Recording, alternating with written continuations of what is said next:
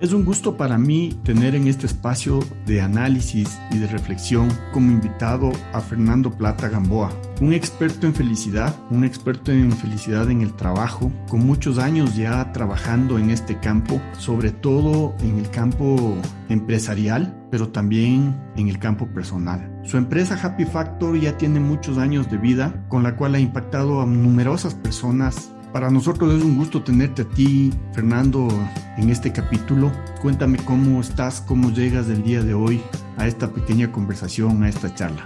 Buenas tardes, Marcelo. Un abrazo para ti, muy fraterno, muy sentido. Gracias por esa introducción. ¿Cómo me siento hoy? Quizás un poco apurado. Eh, venía tratando de cumplir la, la, hora que nos habíamos fijado y hubo algo de tráfico a la llegada y eso me aceleró un poquitín.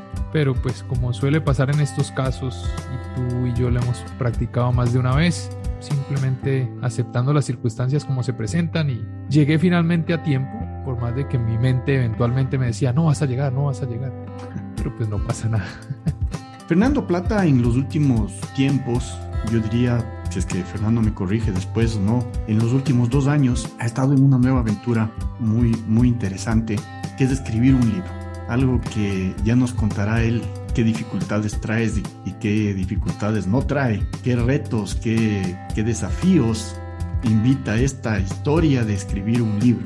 Imagino yo que cuando inicié esta, este desafío de ser un podcast, todo lo que se me vino encima fue bastante grande. Y el libro tiene un nombre muy sugerente. He tenido la suerte de leerlo y el libro se llama Domesticar el elefante.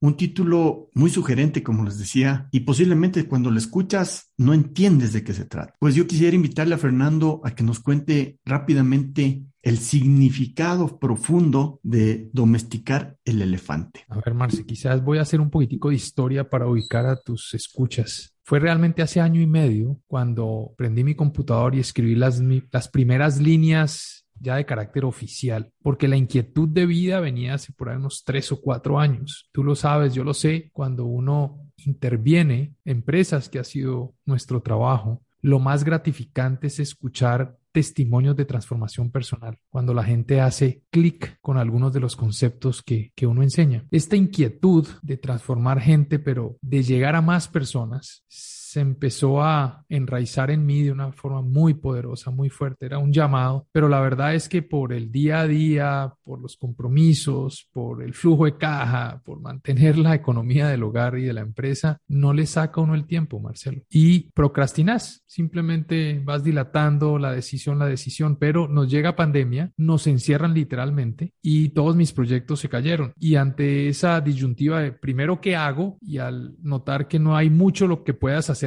más allá de tratar de reinventar lo que para ti era presencial, llevarlo a la virtualidad, es tienes el tiempo que venía pidiendo y no tenía, dije, pues esta es la oportunidad de escribir el libro. Y vienen los retos que seguramente discutiremos más tarde en esta entrevista. Pero honestamente el libro inicialmente se iba a llamar Homo Felicitas aludiendo al hombre que se dio cuenta que podía ser feliz. Y no obstante, parece un nombre interesante, provocador también. Concluimos con mi editora de la época. Yo contraté una editora para que me acompañara en el proceso antes de enviarlo o proponerle algunas editoriales que me publicaran. Me dijo que el texto, perdón, que el nombre del libro le parecía muy académico. Y si hay algo que a mí realmente me ha inquietado es parecer muy académico, porque creo que esto es cómo le enseñamos a las personas de a pie a aplicar desde herramientas fáciles todos estos conceptos de la ciencia a la felicidad. Y viene uno de mis grandes aprendizajes y lo comparto con la audiencia. Y es que lo importante es escribir todo el texto y después de una relectura, de una recomposición, de la capitalización del texto, el libro muestra su título. No es forzoso, Marcelo. No,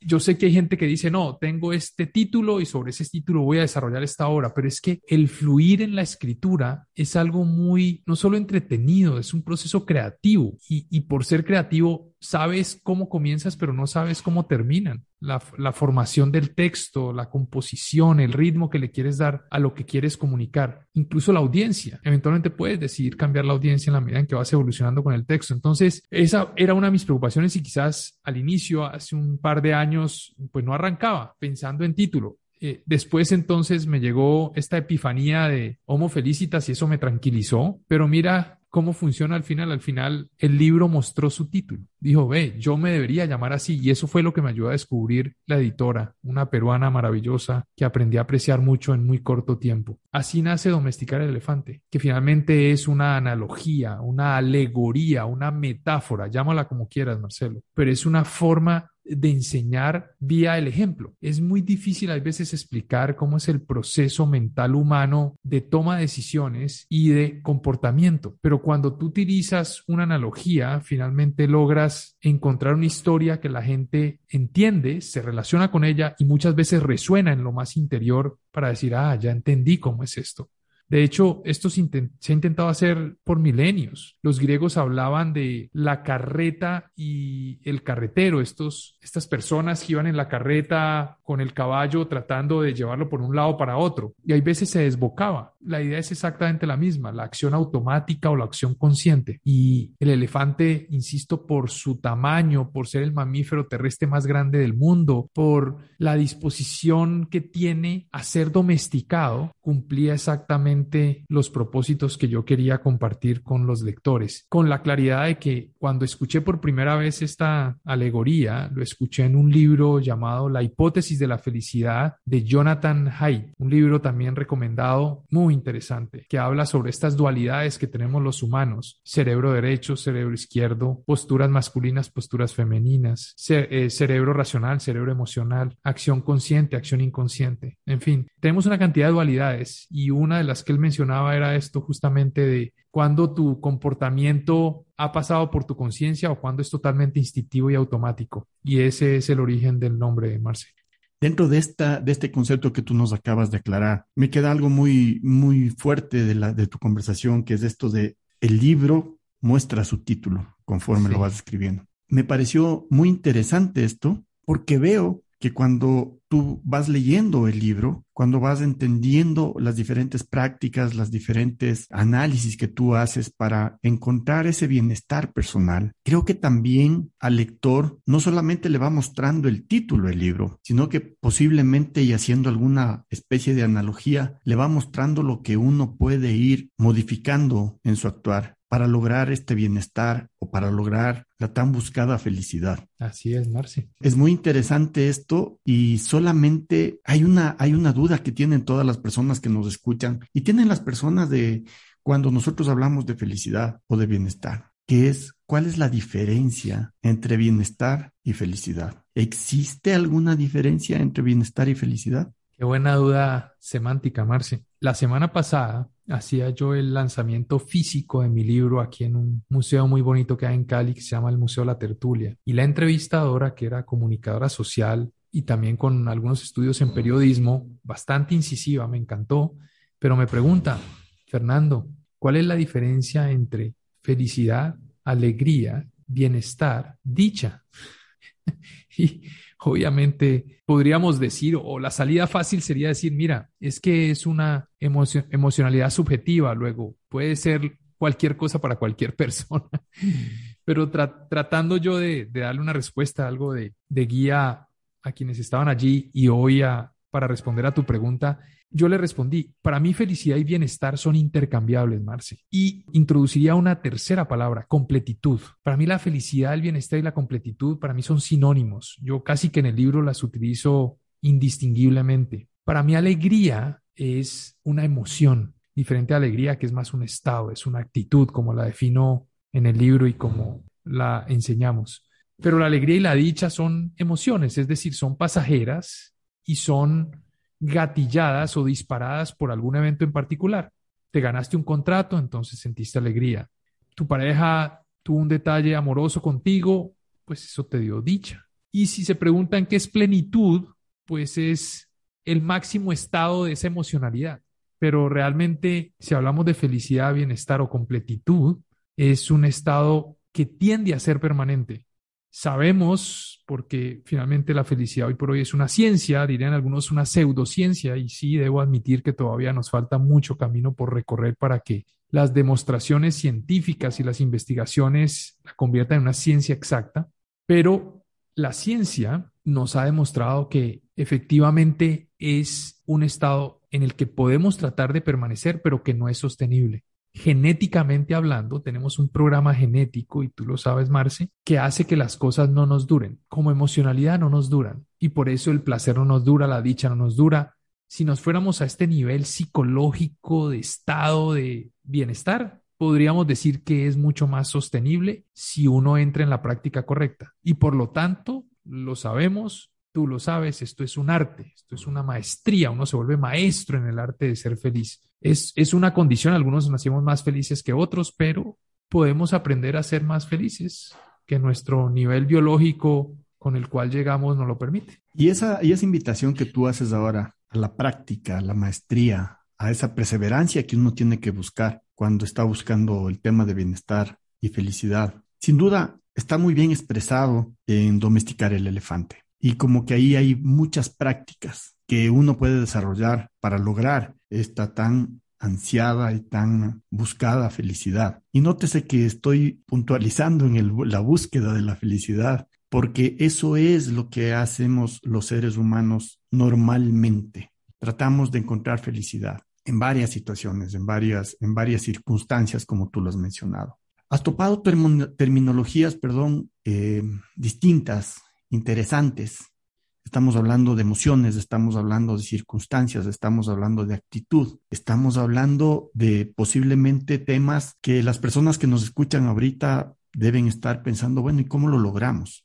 ¿Qué es lo que debemos hacer? Eso es lo que te está invitando en domesticar el elefante. Tienes que leer el libro, es, es, es impresionante lo que uno se puede conseguir ahí. Pero esto es un espacio de podcast en el cual les vamos a ir dirigiendo a, las personas que nos están escuchando. Más que dirigiendo, les vamos a ir sugiriendo ciertos temas de aprendizaje y conocimiento que les pueden llevar a un estado de felicidad, a un estado de bienestar me atrevería a decir, a un estado actitudinal totalmente distinto al que tienes hasta el día de hoy. El capítulo de hoy va a ser un abrebocas, Fernando. Va a ser un, iniciar a la domesticación de este elefante, porque lo que quiero invitarte es a que sigamos haciendo capítulos y vayamos analizando temas más puntuales sobre qué es la felicidad, qué es esta ciencia y qué, qué es este arte de ser feliz. En ese sentido, la conversación debería ir tomando un sentido o una orientación hacia qué te está invitando el libro, a qué le invita al lector el libro. Ok,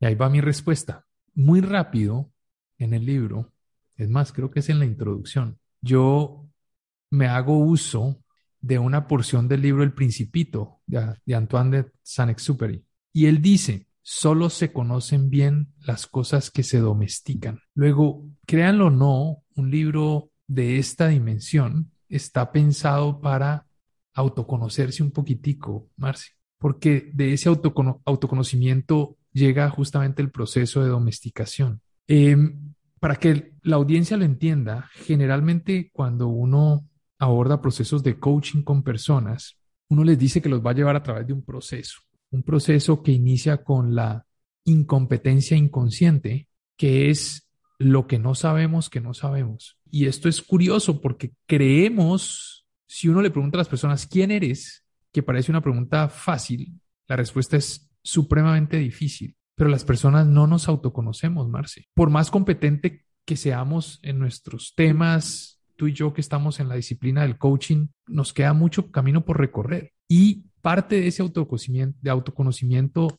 tiene que ver también con cómo son los procesos mentales humanos, incluso la toma de decisiones, cómo se estructuró el, cero, el cerebro biológicamente hablando, qué nos tiene que aportar la psicología evolutiva en términos del comportamiento humano. Y la conclusión finalmente a la que uno llega es que tenemos menos control sobre nosotros mismos del que creemos tener. Y mucho de eso tiene que ver porque no nos conocemos. Luego, el autoconocimiento es un paso fundamental y es súper coherente con todo lo que la ciencia ha aportado en estas disciplinas. Si uno se va a los años 90 con Daniel Goldman y su inteligencia emocional, sabemos que el primer módulo que él propone es justamente el autoconocimiento y luego viene la autogestión. Entonces, primero es somos conscientes del elefante que somos y el elefante es, insisto, esa acción automática, inconsciente, instintiva, reptiliana, si se quiere. Y luego de entender eso es cómo mediamos el comportamiento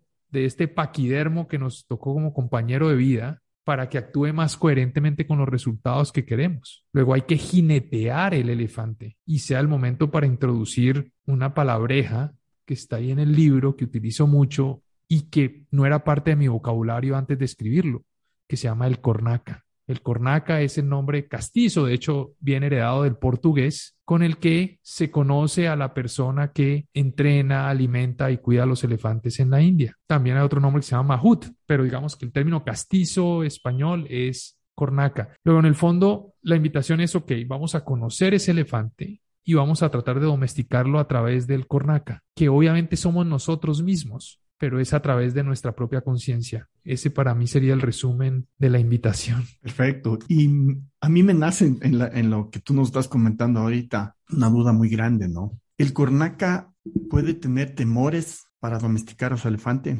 Y a mí me parece que sí. Y un poco haciendo la analogía del cornaca y la domesticación del elefante, cuando te invitan a hacer un proceso reflexivo en el cual la invitación más profunda es a conocerte a ti mismo y tú convertirte en ese conaca, como tú lo dijiste, empiezan a nacer temores. Empiezan a nacer temores en el sentido de con qué posiblemente me voy a encontrar. Tú, tú tienes una expresión muy linda que la utilizas mucho, es cuál es el cuento que te estás contando, ¿no? Y un poco va con esto del conaca y de la domesticación del elefante. ¿Con qué me voy a encontrar? Porque posiblemente el cuento que me estoy contando no es el real. Y cuando hago un proceso de reflexión profunda, empiezo a encontrar ese cuento, esa historia real a la cual yo quisiera enfrentar, a la cual yo quisiera potencializar, a la cual yo quisiera enfrentarle en el buen sentido para eliminar ciertos temas que posiblemente me están limitando. Y si me transformo en el cornaca en este momento, fluyen o aparecen temores. Mucho, Marce. Es que recuerda que, digamos, el temor, el miedo es una de las seis emociones fundamentales, discutiblemente una de las seis emociones. Hay otros autores y otros expertos y profesores que hablan de muchas más emociones, pero subamos que son las seis fundamentales. El miedo es una de ellas. Y por definición, el miedo es disparado, gatillado por una situación. Y generalmente la situación que dispara el miedo es la incertidumbre, el desconocimiento. Luego, enfrentar una herramienta para conocer lo desconocido genera un miedo terrible. Entre otras porque no sabes qué vas a descubrir de ti mismo. Y no nos metamos mentiras, Marce, todos tenemos nuestros secretos, secretos muy, muy propios. Algunos tenemos el coraje, la capacidad de exteriorizarlos en diferentes círculos sociales, en diferentes ambientes de seguridad. Hay cosas que yo soy capaz de contarle a mi señora que nadie más sabe. Hay gente que soy capaz de contar en la presencia de mis hijos, familia, que nadie más sabe. Hay cosas que puedo exteriorizar contigo, que eres mi amigo, que otros amigos, digamos, de, de menos tiempo o menos profundidad no saben. Pero te aseguro que aún con todo lo dicho, tengo secretos que nadie sabe. y entonces, si algunos de esos secretos me pueden estar limitando, y hay un libro, hay una metodología, hay una forma de observar eso para autoconocerme mejor y gestionarlo, eso puede generar mucho temor. Coincido contigo plenamente. Lo interesante de esto es que invitar a las personas a que nos escuchan que esos temores luego pueden ir desvaneciéndose. Y esto lo hablo desde la experiencia. Y creo que Fernando también ha vivido la experiencia. Lo que tratamos de conversar en este podcast desde mi metro cuadrado son temas, eh, muchos desde la experiencia, otros desde el conocimiento, pero creo que el vivir procesos de reflexión profunda e individual te llevan a experimentar todo esto que estamos conversando. Y sí, llegan los temores. Y yo había topado esto porque es uno de los pasos principales que hay que dar para lograr una reflexión profunda que me lleve a un cambio, a una potencialización. La palabra cambio para mí es demasiado fuerte y siempre lo menciono. Para una potencialización, para una transformación eh, positiva, buscando otros niveles personales. Y sí enfrentas el temor. Pero cuando ya vas entendiendo lo que va transcurriendo, ese temor empieza a desaparecer y empiezas a enfrentar lo que yo llamaría una satisfacción personal. Una satisfacción en el grado que estás encontrando cosas que tú no habías analizado y profundizado. Y esto es lo que nos invita este libro tan interesante, Domesticar el Elefante, que yo quisiera que ponerle algo más que el libro que puedes leer. son esas prácticas que vas a encontrar ahí para lograr ser ese maravilloso cornaca que logre domesticar al elefante. Y no son procesos fáciles, no son procesos cortos, ni son procesos inmediatos. Como decía Fernando, son procesos de arte y el arte se lo gana y se lo lleva a lo más eh, alto con la práctica. Exacto. y creo que la única manera de hacerlo es practicando todos los días, practicando en diferentes circunstancias. Hemos vivido tiempos muy duros, hemos vivido tiempos muy difíciles como humanidad. Posiblemente algunos lo siguen viviendo o lo seguimos viviendo en diferentes circunstancias, trabajo, familia, enfermedad, económico, etcétera. Ahí es cuando uno tiene que aprender a domesticar el elefante y salir adelante. ¿Tú crees que el libro invita al lector a buscar estos pequeños tips que pueden encontrar para fortalecer estos temores, para lograr domesticar el elefante y para, pese a todas las circunstancias que estamos viviendo, lograr tener un espacio de bienestar. Hay muchas personas que me dicen, Marcelo, ¿cómo logro un espacio de bienestar si mi economía está muy mal? ¿Es posible encontrar en el libro esos tips? Marce, más que, más que encontrar los tips, una de mis obsesiones, no solo con el libro, sino en general con las prácticas que tengo como persona y como organización que acompaña empresas, es movilizar hacia la acción. Para mí la acción es fundamental porque no basta con el conocimiento, no basta con el conocimiento para ser feliz. Hay que domesticar el elefante. Domesticar es acción. Y me encontraba una frase muy bella que voy a compartir con tu audiencia en este momento, que decía, darle alas a una oruga no la convierte en mariposa, lo hace la transformación. Necesitamos una metamorfosis de algún tipo, porque no basta con darte cuenta, el autoconocimiento no basta. Por eso uno llega a la autogestión y la autogestión, domesticar el elefante, tiene que ver con acción. Luego sí, trato de entregar muchas herramientas para movilizar a las personas a la acción.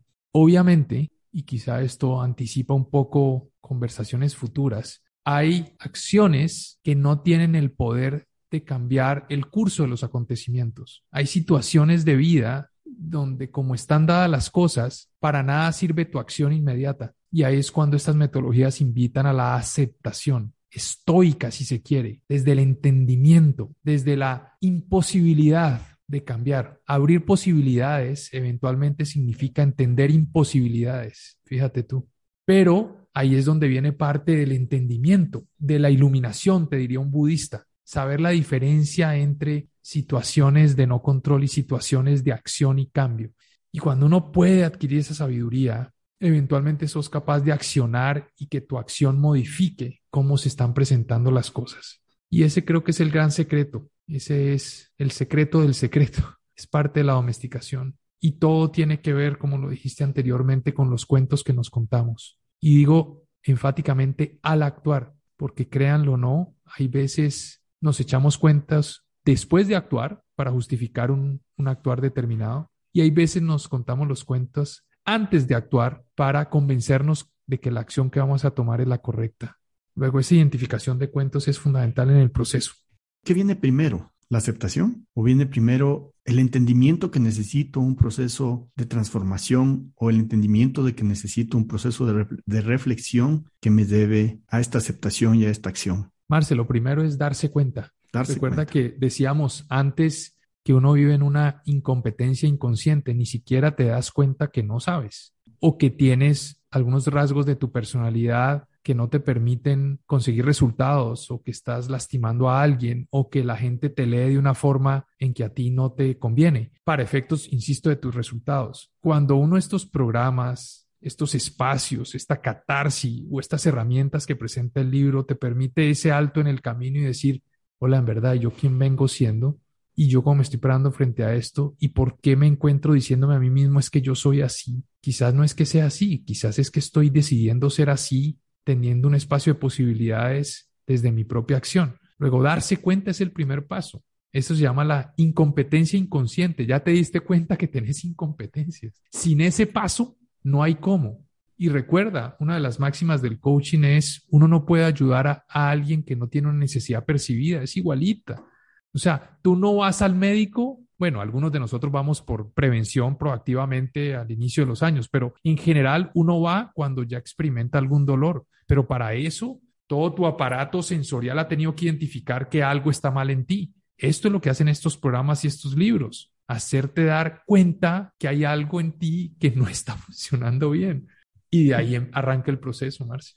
Y al darse cuenta viene la aceptación, esta necesidad personal de buscar ese objetivo que estoy encaminado. Para mí sería la aceptación compasiva. Trato de utilizar mucho la palabra compasiva porque es fundamental. Eso tiene que ver con el amor propio y el amor hacia otros. La aceptación compasiva de que algo en ti puede ser cambiado o que de algo en ti no puede ser cambiado. En el fondo, y como le enseñamos Marce, es un juicio, es decir, es una apreciación, es una interpretación de tu realidad y puede que tu propia apreciación sea diferente de la de otro. Pero en el fondo es aceptación, es decir, acepto el hecho de que puedo ser mejor y yo siempre también menciono a algunos autores y poetas que me encantan, pero hay uno que decía, nada nos hubiera costado ser más buenos. Creo que eso se trata, es, esa aceptación desde la humildad de que nada nos hubiera costado ser más buenos. Y entonces uno se puede despertar, hey, ¿cómo soy más bueno hoy? Y acepto también lo que no puedo cambiar, o tú crees que en el fondo todo es cambiable. Un cambio, sí. no, ah, no, no, no, no. Tenemos facticidades ontológicas, Marci. Demos ejemplos, demos ejemplos. Facticidades ontológicas, la, la más cruda para los seres humanos es la muerte. No podemos cambiar el hecho de que algún día, en algún momento vamos a morir. No lo podemos cambiar. Entonces, simplemente lo aceptas. Ahí es cuando uno se, se reconcilia con la muerte y empieza a tener como menos susto. Yo no digo que lo puedes llevar a cero con todo y que yo he tratado, sido una de mis grandes luchas, decir, estoy listo para morir. Y te podría decir, Marce, no, no sé qué vaya a pasar cuando terminemos esta conferencia, pero estoy listo para morir. No, no, no, no tengo resquemores, no tengo prevención. Yo ya hice las paces con la muerte, por lo menos de palabra. ¿Por qué? Porque ya lo acepté como una facticidad ontológica de la existencia. Entonces hay que aceptar que hay temas que claro, no vamos a poder cambiar. Eh, sí, claro. O hay facticidades incluso geográficas. Por ejemplo, si tú dijeras, Fer, tú estás en Quito hoy, ¿verdad, Marce? Sí, en, Quito. Y estás en Quito, yo estoy aquí en Cali. Y dijéramos, Marce, es que te puedes ganar un millón de dólares si llegas en 10 minutos aquí a Cali conmigo. Pues suena maravilloso. Y no hay forma. ¿ah? tienes una facticidad de que no tenemos un sistema, no nos hemos inventado la teletransportación todavía para garantizar tu presencia en menos de cinco minutos aquí donde estoy yo físicamente. Luego, ¿para qué la luchas? Supóngate, mira, que te prometo aquí, te escribo un cheque de un millón de dólares, Marce, se te entrega este cheque de millón de dólares si llegas en cinco minutos. ¿Para qué te dejas robar espacio mental sobre una imposibilidad? no hace sentido, pero para eso hay que entender los procesos humanos, los procesos mentales. Entonces sí, puede haber aceptación de acción o puede haber aceptación de facticidad, de inacción, de, de no poder hacer absolutamente nada para que una situación cambie. Y puede haber una ceguera personal en la cual yo no me quiero permitir la aceptación. Total. Eso llama terquedad. Total. No, pero son, son incompetencias inconscientes o porque tu particular forma de observar el mundo no te lo permite todavía. Y por eso, ¿por qué nos contratan a los coaches? Pues justamente uno trata de ser un espejo del coachee para que el coachee vea cosas que por sí solo no está viendo. Y por eso hacemos preguntas difíciles. Mira, Marce, te doy un ejemplo. La semana pasada estaba con un grupo y eh, había una mamá de esas que son muy templadas con sus hijos y creen que las cosas deben hacerse a su manera. Y yo sé que esto es polémico porque pues cada uno educa de la forma en que fue educado, de su realidad del mundo, de su escala de valores, en fin. Pero es una mamá, por ejemplo, que no ve con buenos ojos ni los tatuajes ni el piercing. Y dice, mientras vivas en esta casa y tengas, no, ni siquiera menos de 18, porque tiene hijos de más de 18, pero mientras vivas en esta casa, no puedes hacerte ni tatuaje ni piercing. Y la pregunta difícil que yo le hice, y eso obviamente hasta se persignó cuando, cuando la escuchó, fue, hola, te voy a preguntar una cosa, Juanita, me estoy inventando el nombre, por respeto. Juanita, ¿qué pensarías tú si pasados un año de esta postura, tu hijo se muere o entra en una enfermedad terminal? ¿Lo hubieras dejado si eso le traía felicidad?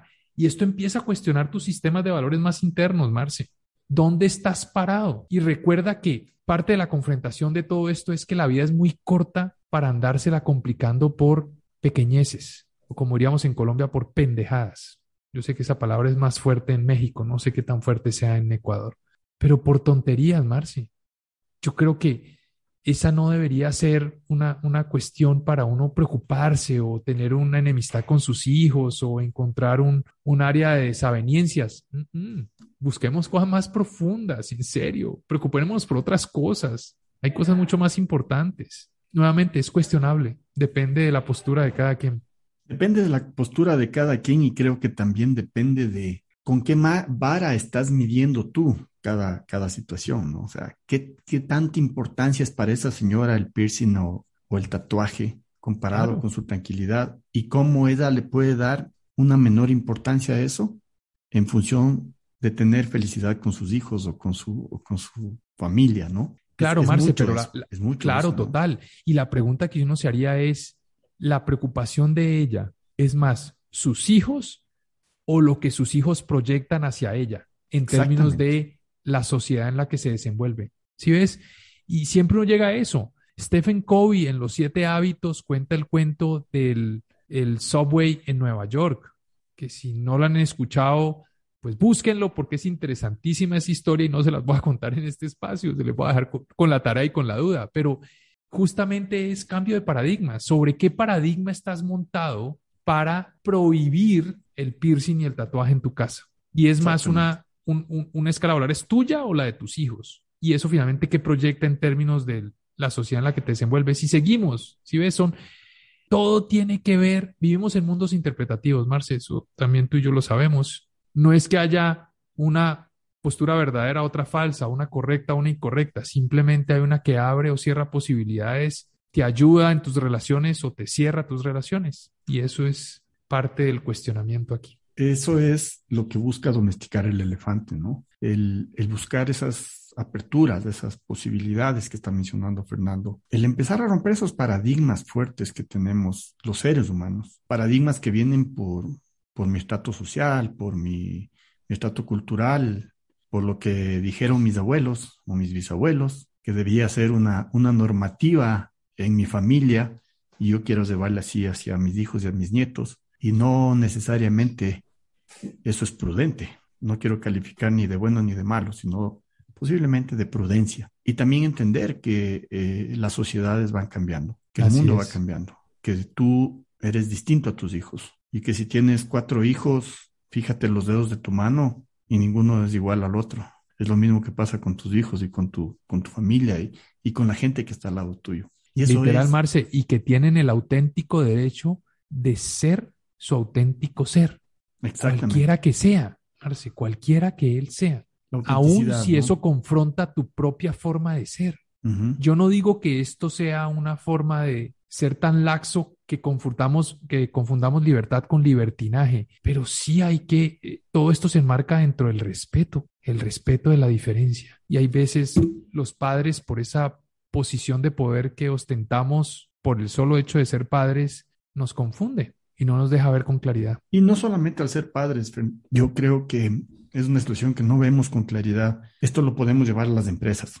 Total. Trasladar al, al, mundo empresarial. Y va a pasar exactamente lo mismo. Las jefaturas, las subjefaturas, el colaborador, etcétera. Y cada uno tiene sus paradigmas establecidos que muchas veces por juicios muy fuertes que tenemos no nos permitimos transformar, cambiar o erradicar. Porque cuando hablamos de paradigmas, yo sí creo personalmente que hay unos que definitivamente hay que tratar de erradicarlos, porque son los que no nos permiten dar el siguiente paso, no nos permiten seguir adelante. Fíjense que esta conversación ha sido muy, muy enriquecedora, muy bonita. Hemos dado el primer paso, entender de qué trata el libro Domesticar el elefante.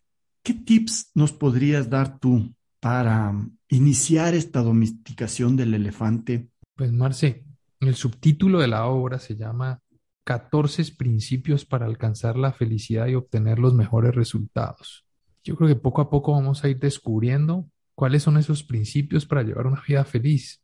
Yo creo que, aunque ese es uno de los principios, pero quiero regalarle a la audiencia la definición de felicidad que utilizamos. y es que la felicidad es la actitud que acciona resultados.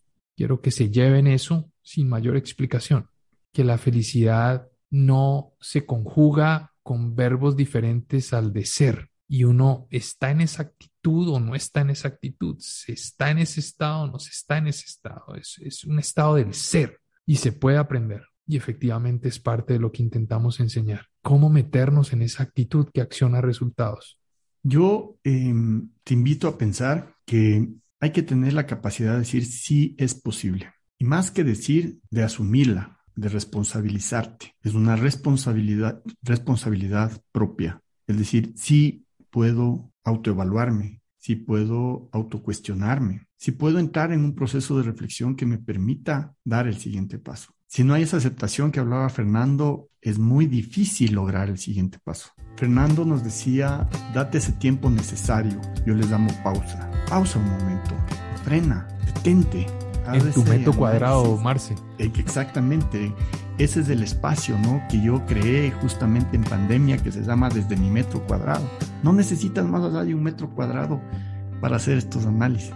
¿Y dónde está ese metro cuadrado? En todos lados. En tu casa, en tu oficina, en tu, en tu ducha, en tu vehículo, en donde quieras verlo, pero date ese espacio. Esa es mi, mi invitación, ese es mi tip del día de hoy. Gracias Fernando por tu espacio, por tu tiempo. Gracias a ti por la invitación. Gracias a todos los que nos escuchan. Sean felices. Un abrazo. Y no dejes de seguirnos en Spotify, en Apple Podcast, en Google Podcast. Estamos ahí como desde mi metro cuadrado. Muchas gracias.